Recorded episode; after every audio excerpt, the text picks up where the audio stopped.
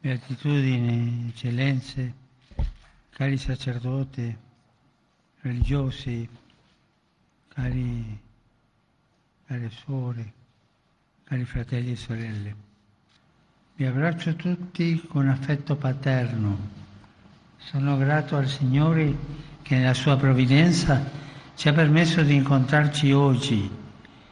Ringrazio Sua Beatitudine Patriarca Ignazio Sif Yunan e Sua Beatitudine il Cardinale Luis Sacco per le parole di benvenuto. Siamo riuniti in questa cattedrale di Nostra Signora della Salvezza, benedetti dal sangue dei nostri fratelli e sorelle che qui hanno pagato il prezzo estremo della loro fedeltà al Signore e alla sua Chiesa. Possa il ricordo del loro sacrificio ispirarsi a rinnovare la nostra fiducia nella forza della croce e del suo messaggio salvifico di perdono, riconciliazione e rinascita.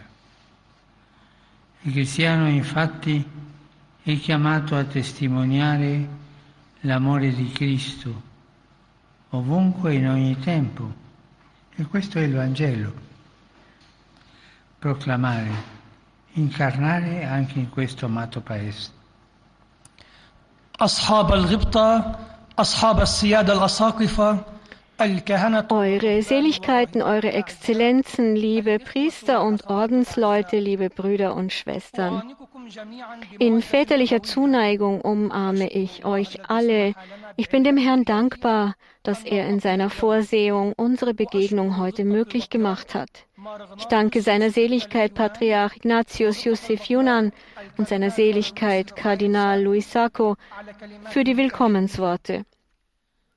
Wir sind in dieser Kathedrale unserer lieben Frau von der Erlösung versammelt und empfangen Segen durch das Blut unserer Brüder und Schwestern, die hier den äußersten Preis für ihre Treue zum Herrn und zu seiner Kirche bezahlt haben. Das Gedenken an ihr Opfer ermutige uns, unser Vertrauen auf die Kraft des Kreuzes und seiner heilbringenden Botschaft von Vergebung, Versöhnung und Wiedergeburt neu zu stärken. Der Christ ist nämlich gerufen, die Liebe Christi allerorts und zu allen Zeiten zu bezeugen. Dies ist das Evangelium, das auch in diesem geschätzten Land verkündet und verkörpert werden muss.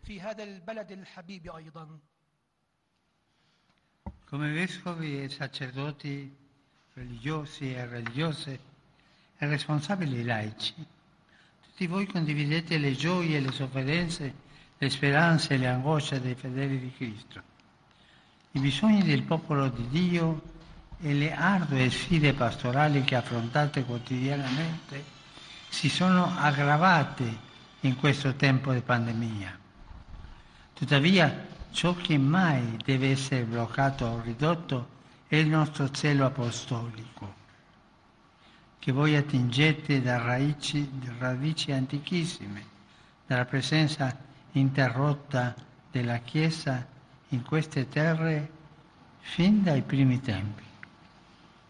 Sappiamo quanto sia facile essere contagiati dal virus dello scoraggiamento, che a volte sembra diffondersi intorno a noi. Eppure il Signore ci ha dato un vaccino efficace contro questo brutto virus. È la speranza. La speranza che nasce dalla preghiera perseverante e dalla fedeltà quotidiana al nostro apostolato. Con questo vaccino possiamo andare avanti con energia sempre nuova per condividere la gioia del Vangelo come discepoli missionari e segni viventi della presenza del regno di Dio, regno di santità, di giustizia e di pace. Als Bischöfe und Priester, als Ordensmänner und Ordensfrauen, als Katecheten und verantwortliche Laien teilt ihr die Freuden und Leiden, die Hoffnungen und Ängste der Christgläubigen. Die Bedürfnisse des Volkes Gottes und die schwierigen pastoralen Herausforderungen, denen ihr euch täglich stellt, haben sich in dieser Zeit der Pandemie verschlimmert. Doch niemals darf unser apostolischer Eifer gelähmt oder vermindert werden. Ihr bezieht ihn aus uralten Wurzeln, aus der ununterbrochenen Präsenz der Kirche in diesen Ländern seit ihren Anfängen. Wir wissen, wie einfach es ist, vom Virus der Mutlosigkeit angesteckt zu werden, das sich manchmal um uns herum auszubreiten scheint. Und doch hat uns der Herr einen wirksamen Impfstoff gegen dieses böse Virus gegeben. Es ist die Hoffnung, die aus dem beharrlichen Gebet und der täglichen Treue zu unserem Apostolat erwächst. Mit diesem Impfstoff können wir mit stets neuer Energie voranschreiten, um als missionarische Jünger und lebendige Zeichen der Gegenwart des Reiches Gottes, des Reiches der Heiligkeit, der Gerechtigkeit und des Friedens die Freude des Evangeliums zu teilen.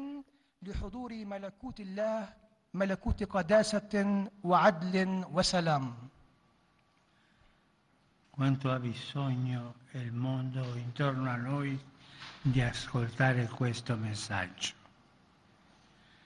Non dimentichiamo mai che Cristo è annunciato soprattutto dalla testimonianza di vite trasformate dalla gioia del Vangelo.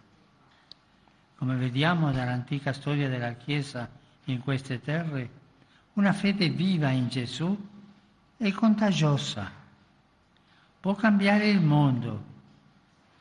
L'esempio dei santi ci mostra che seguire Gesù Cristo non è solamente una cosa vera e giusta, ma anche bella, capace di colmare la vita di un nuovo splendore e di una gioia profonda anche in mezzo alle prove. Le difficoltà fanno parte dell'esperienza quotidiana dei fedeli iracheni. Negli ultimi decenni voi e i vostri concittadini avete dovuto affrontare gli effetti della guerra e delle persecuzioni, la fragilità delle infrastrutture di base e la continua lotta per la sicurezza economica e personale che spesso ha portato a sfollamenti interni e alla migrazione di molti anche tra i cristiani in altre parti del mondo.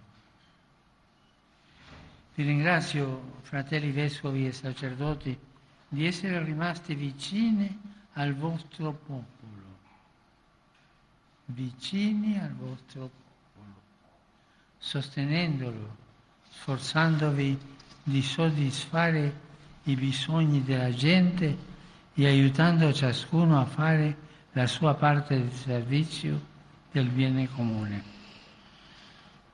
L'apostolato educativo e quello caritativo delle vostre chiese particolari rappresentano una preziosa risorsa per la vita sia della comunità ecclesiale sia dell'intera società. Vi incoraggio a perseverare in questo impegno al fine di garantire che la comunità cattolica in Iraq, sebbene piccola, come un granello di senope, continui a arricchire il cammino del Paese nel suo insieme. وكم يحتاج العالم من حولنا إلى سماع Wie sehr ist es nötig, dass die Welt um uns diese Botschaft hört.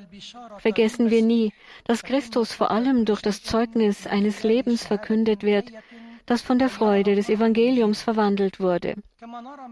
Wie wir aus der altehrwürdigen Geschichte der Kirche in diesen Ländern ersehen können, ist ein lebendiger Glaube an Jesus ansteckend und kann die Welt verändern. Das Beispiel der Heiligen zeigt uns, dass Jesus Christus zu folgen nicht nur etwas Wahres und Gerechtes, sondern etwas Schönes ist, das sogar inmitten von Prüfungen das Leben mit neuem Glanz und tiefem Glück erfüllen kann. Die Schwierigkeiten gehören zur alltäglichen Erfahrung der irakischen Gläubigen. In den letzten Jahrzehnten habt ihr und eure Mitbürger euch den Folgen des Krieges und der Verfolgungen stellen müssen, wie auch der unzureichenden Grundinfrastruktur und dem stetigen Kampf um wirtschaftliche und persönliche Sicherheit, der oftmals zu internen Vertreibungen und zur Migration vieler, auch von Christen, in andere Länder der Erde geführt hat. Ich danke euch, liebe Brüder im Bischofs- und Priesteramt, dass ihr eurem Volk nahe geblieben seid und es unterstützt habt. Ihr habt euch bemüht, die Bedürfnisse der Menschen zu befriedigen und habt jedem geholfen, seinen Beitrag im Dienst am Gemeinwohl zu leisten.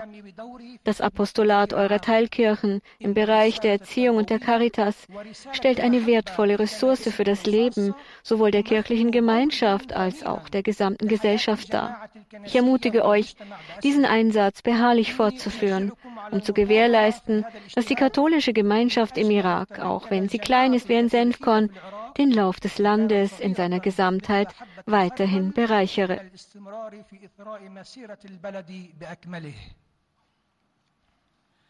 L'amore del Cristo ci chiede di mettere da parte ogni tipo di egocentrismo e di competizione. Ci spinge alla comunione universale e ci chiama a formare una comunità di fratelli e sorelle che si accolgono e si prendono cura gli uni degli altri. Penso all'immagine familiare di un tappetto. Le diverse chiese presenti in Iraq, ognuna con il suo secolare patrimonio storico, liturgico, spirituale, sono come tanti singoli fili colorati che intrecciati insieme compongono un unico e bellissimo tappeto che non solo attesta la nostra fraternità, ma rimanda anche alla sua fonte, perché Dio stesso è l'artista che ha ideato questo tappeto, che lo tesse con pazienza e lo rammenda con cura volendoci sempre tra noi ben intrecciati come suoi figli e figlie. Sia sempre nel nostro cuore l'esortazione di Sant'Ignazio di Antiochia. Nulla esista tra voi che possa dividervi, ma vi sia un'unica preghiera, un unico spirito, un'unica speranza, nell'amore e nella gioia. Com'è importante questa testimonianza di unione fraterna in un mondo spesso frammentato e lacerato dalle divisioni. Ogni sforzo compiuto per costruire ponti tra comunità e istituzioni ecclesiali, parrocchiali e diocesane servirà come gesto profetico della Chiesa in Iraq e come risposta feconda alla preghiera di Gesù affinché tutti siano uno. Pastori e fedeli, sacerdoti, religiosi e catechisti condividono, anche se in modi diversi, إن محبة المسيح تطلب منا أن نضع جانبا Die Liebe Christi verlangt von uns, jede Art von Egozentrik und Konkurrenz beiseite zu lassen. Sie drängt uns zur universalen Zusammengehörigkeit und ruft uns zur Bildung einer Gemeinschaft von Brüdern und Schwestern, die einander annehmen und füreinander sorgen. Ich denke an das vertraute Bild eines Teppichs. Die verschiedenen Kirchen hier im Irak, jede mit ihrem jahrhundertealten geschichtlichen, liturgischen und spirituellen Erbe, sind wie viele einzelne bunte Fäden, die miteinander verflochten einen einzigen wunderschönen Teppich ergeben, der nicht nur unsere Geschwisterlichkeit bezeugt, sondern auch auf ihre Quelle zurückverweist. Denn Gott selbst ist der Künstler, der diesen Teppich entworfen und geduldig gewebt hat, der ihn sorgfältig flickt in dem Wunsch, dass wir als seine Söhne und Töchter untereinander gut verflochten sind. Immer mögen wir die Mahnung des heiligen Ignatius von Antiochien beherzigen. Nichts sei unter euch, das imstande wäre, euch zu spalten, sondern bei eurer Versammlung sei ein Gebet, eine Bitte, ein Sinn in untadeliger Freude. Wie wichtig ist dieses Zeugnis geschwisterlicher Einheit in einer oft zersplitterten und von Spaltungen zerrissenen Welt. Jede unternommene Anstrengung zwischen kirchlichen, pfarrlichen und diözesanen Gemeinschaften und Einrichtungen Brücken zu bauen, wird nützlich sein als prophetische Geste der Kirche im Irak und als fruchtbare Antwort auf das Gebet Jesu, dass alle eins sein sollen. سيكون بادرة نبوية في كنيسة العراق واستجابة مثمرة لصلاة يسوع بأن يكونوا جميعهم واحدا Pastori e fedeli, sacerdoti, religiosi e catechisti condividono, anche se in modi diversi, la responsabilità di portare avanti la missione della Chiesa. A volte possono sorgere incomprensioni e possiamo sperimentare delle tensioni. Sono i nodi che ostacolano la tessitura della fraternità. Sono nodi che, di, che portiamo dentro di noi. Del resto siamo tutti peccatori. Tuttavia questi nodi possono essere sciolti dalla grazia, da un amore più grande, possono essere allentati dal perdono e dal dialogo fraterno, portando pazientemente i pesi gli uni degli altri e rafforzandosi a vicenda nei momenti di prova e di difficoltà. Ora vorrei dire una parola speciale ai miei fratelli vescovi. Mi piace pensare al nostro ministero, ministero episcopale in termini di vicinanza. Il nostro bisogno di rimanere con Dio nella preghiera, accanto ai fedeli affidati alle nostre cure e ai nostri sacerdoti. Siate particolarmente vicini ai vostri sacerdoti, che non vi vedano come amministratori o manager, ma come padri preoccupati perché i figli stiano bene, pronti a offrire loro, a offrire loro sostegno e incoraggiamento con cuore aperto. Accompagnateli con la vostra preghiera, col vostro tempo, con la vostra pazienza, apprezzando il loro lavoro e guidando la loro crescita. In questo modo sarete per i vostri sacerdoti segno, segno visibile di Gesù, il buon pastore che conosce le sue pecore e dà la vita per loro.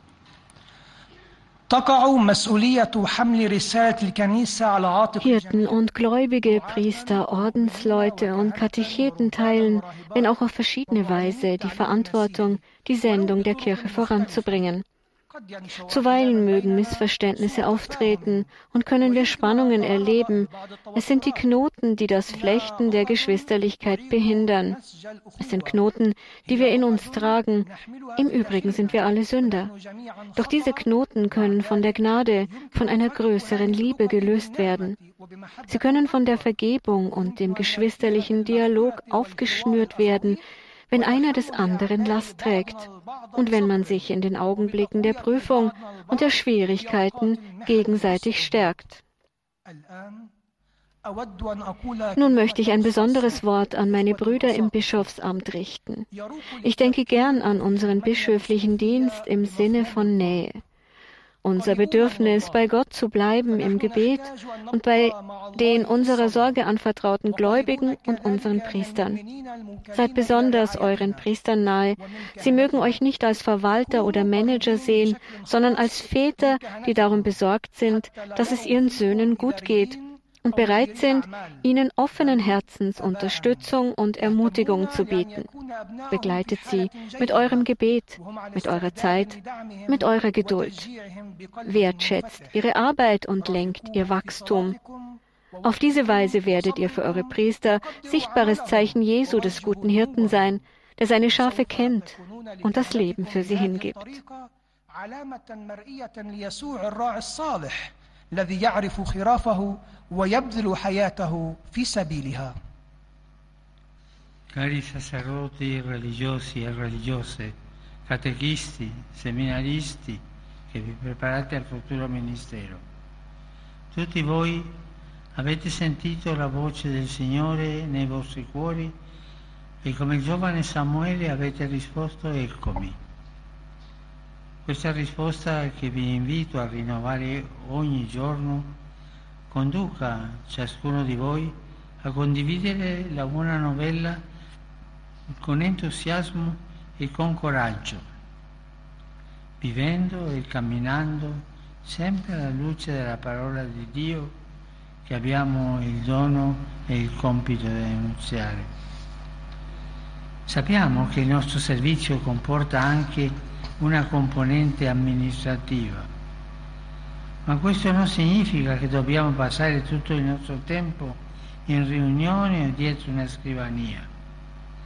È importante uscire in mezzo al nostro gregge e offrire la nostra presenza e il nostro accompagnamento ai fedeli nelle città e nei villaggi. Penso a quanti rischiano di restare indietro, ai giovani, agli anziani, ai malati e ai poveri.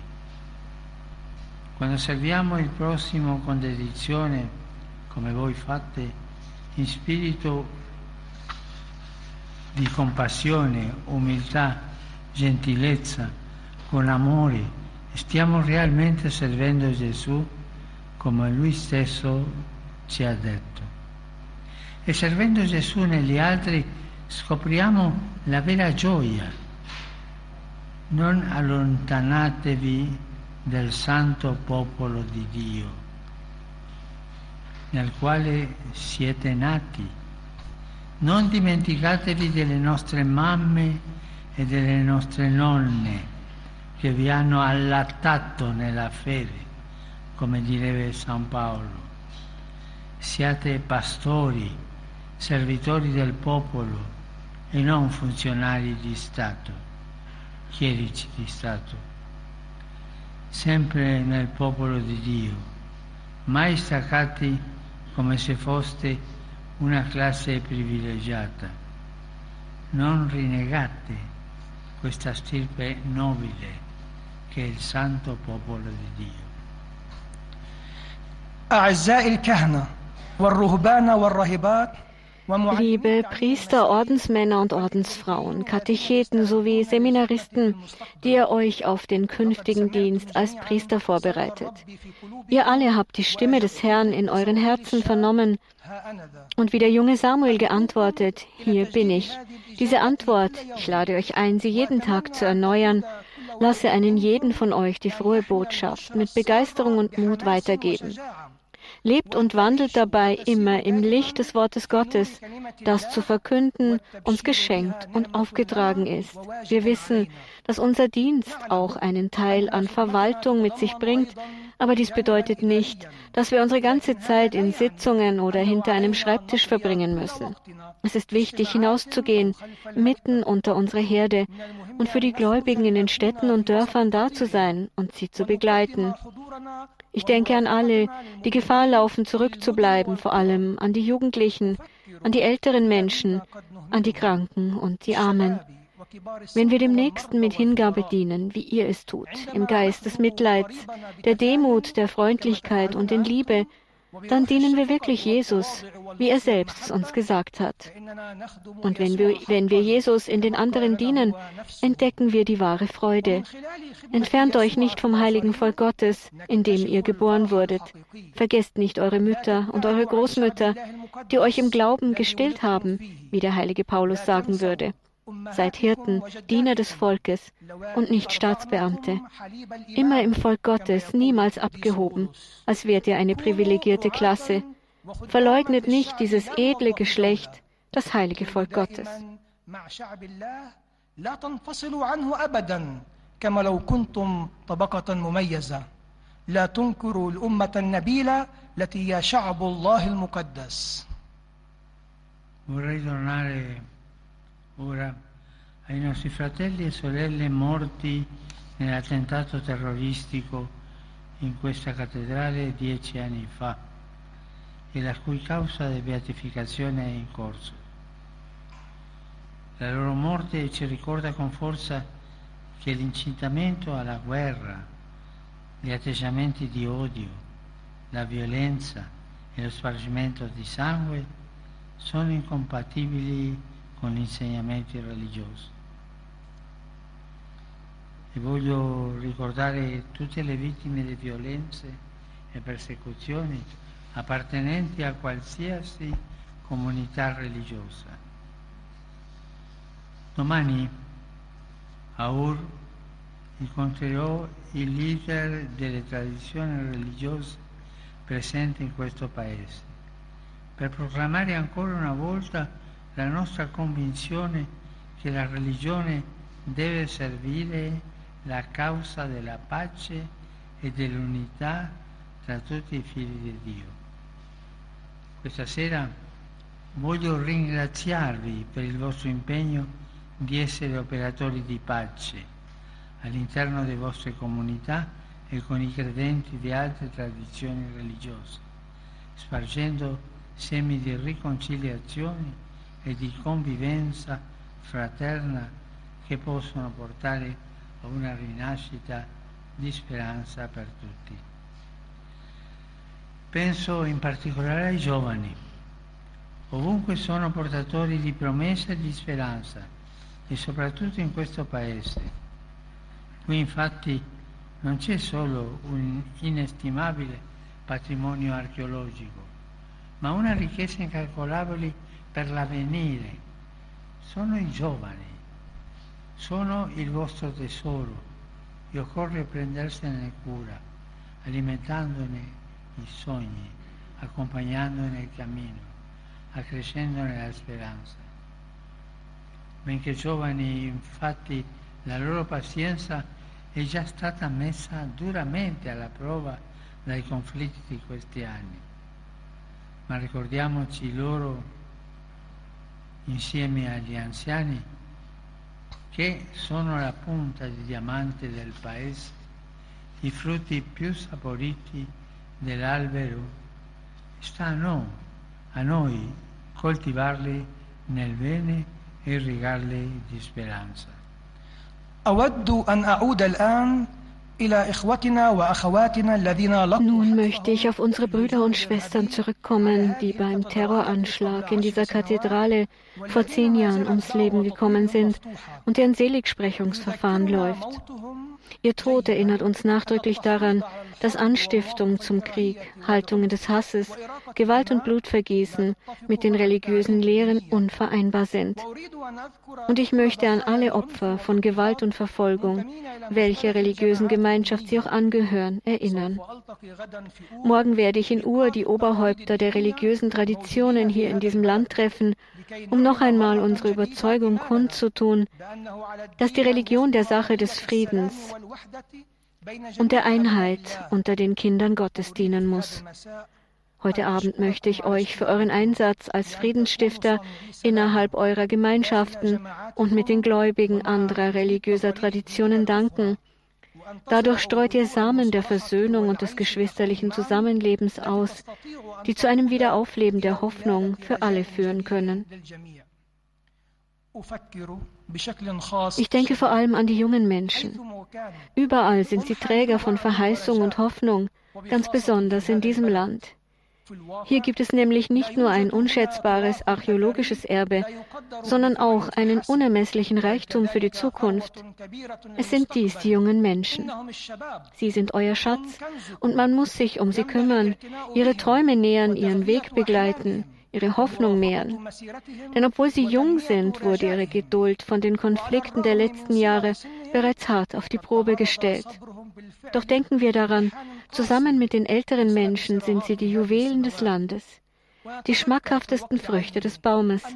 Es liegt an uns, sie im Garten, sie im Guten anzupflanzen und mit Hoffnung zu gießen.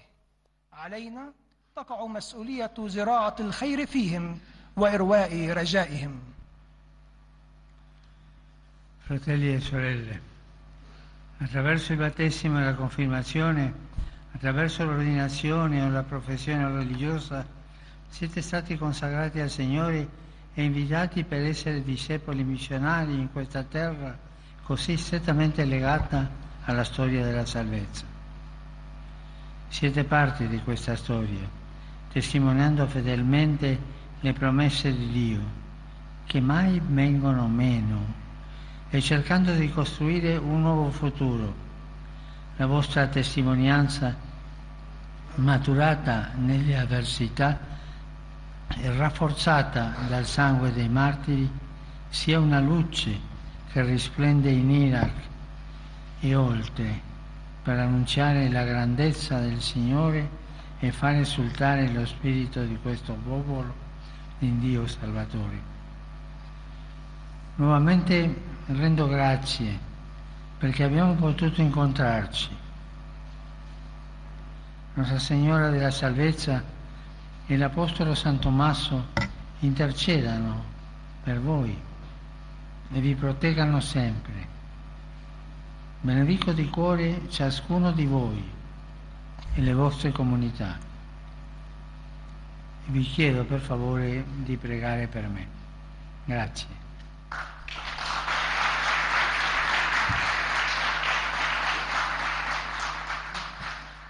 أيها الإخوة والأخوات Brüder und Schwestern, durch Taufe und Firmung, durch Weihe oder Ordensprofess seid ihr dem Herrn geweiht und gesandt, missionarische Jünger in diesem Land zu sein, das so eng mit der Heilsgeschichte verbunden ist. Ihr seid Teil dieser Geschichte, wenn ihr treu Zeugnis von den Verheißungen Gottes gebt, die niemals enttäuschen, und versucht, eine neue Zukunft aufzubauen.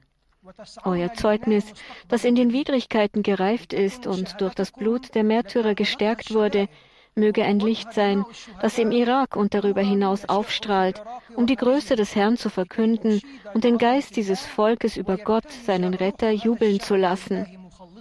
Noch einmal danke ich dafür, dass wir uns treffen konnten, unsere liebe Frau von der Erlösung, und der heilige Apostel Thomas seien euch Fürsprecher und mögen euch immer beschützen. Von Herzen segne ich einen jeden von euch und eure Gemeinschaften und ich bitte euch, für mich zu beten. Vielen Dank.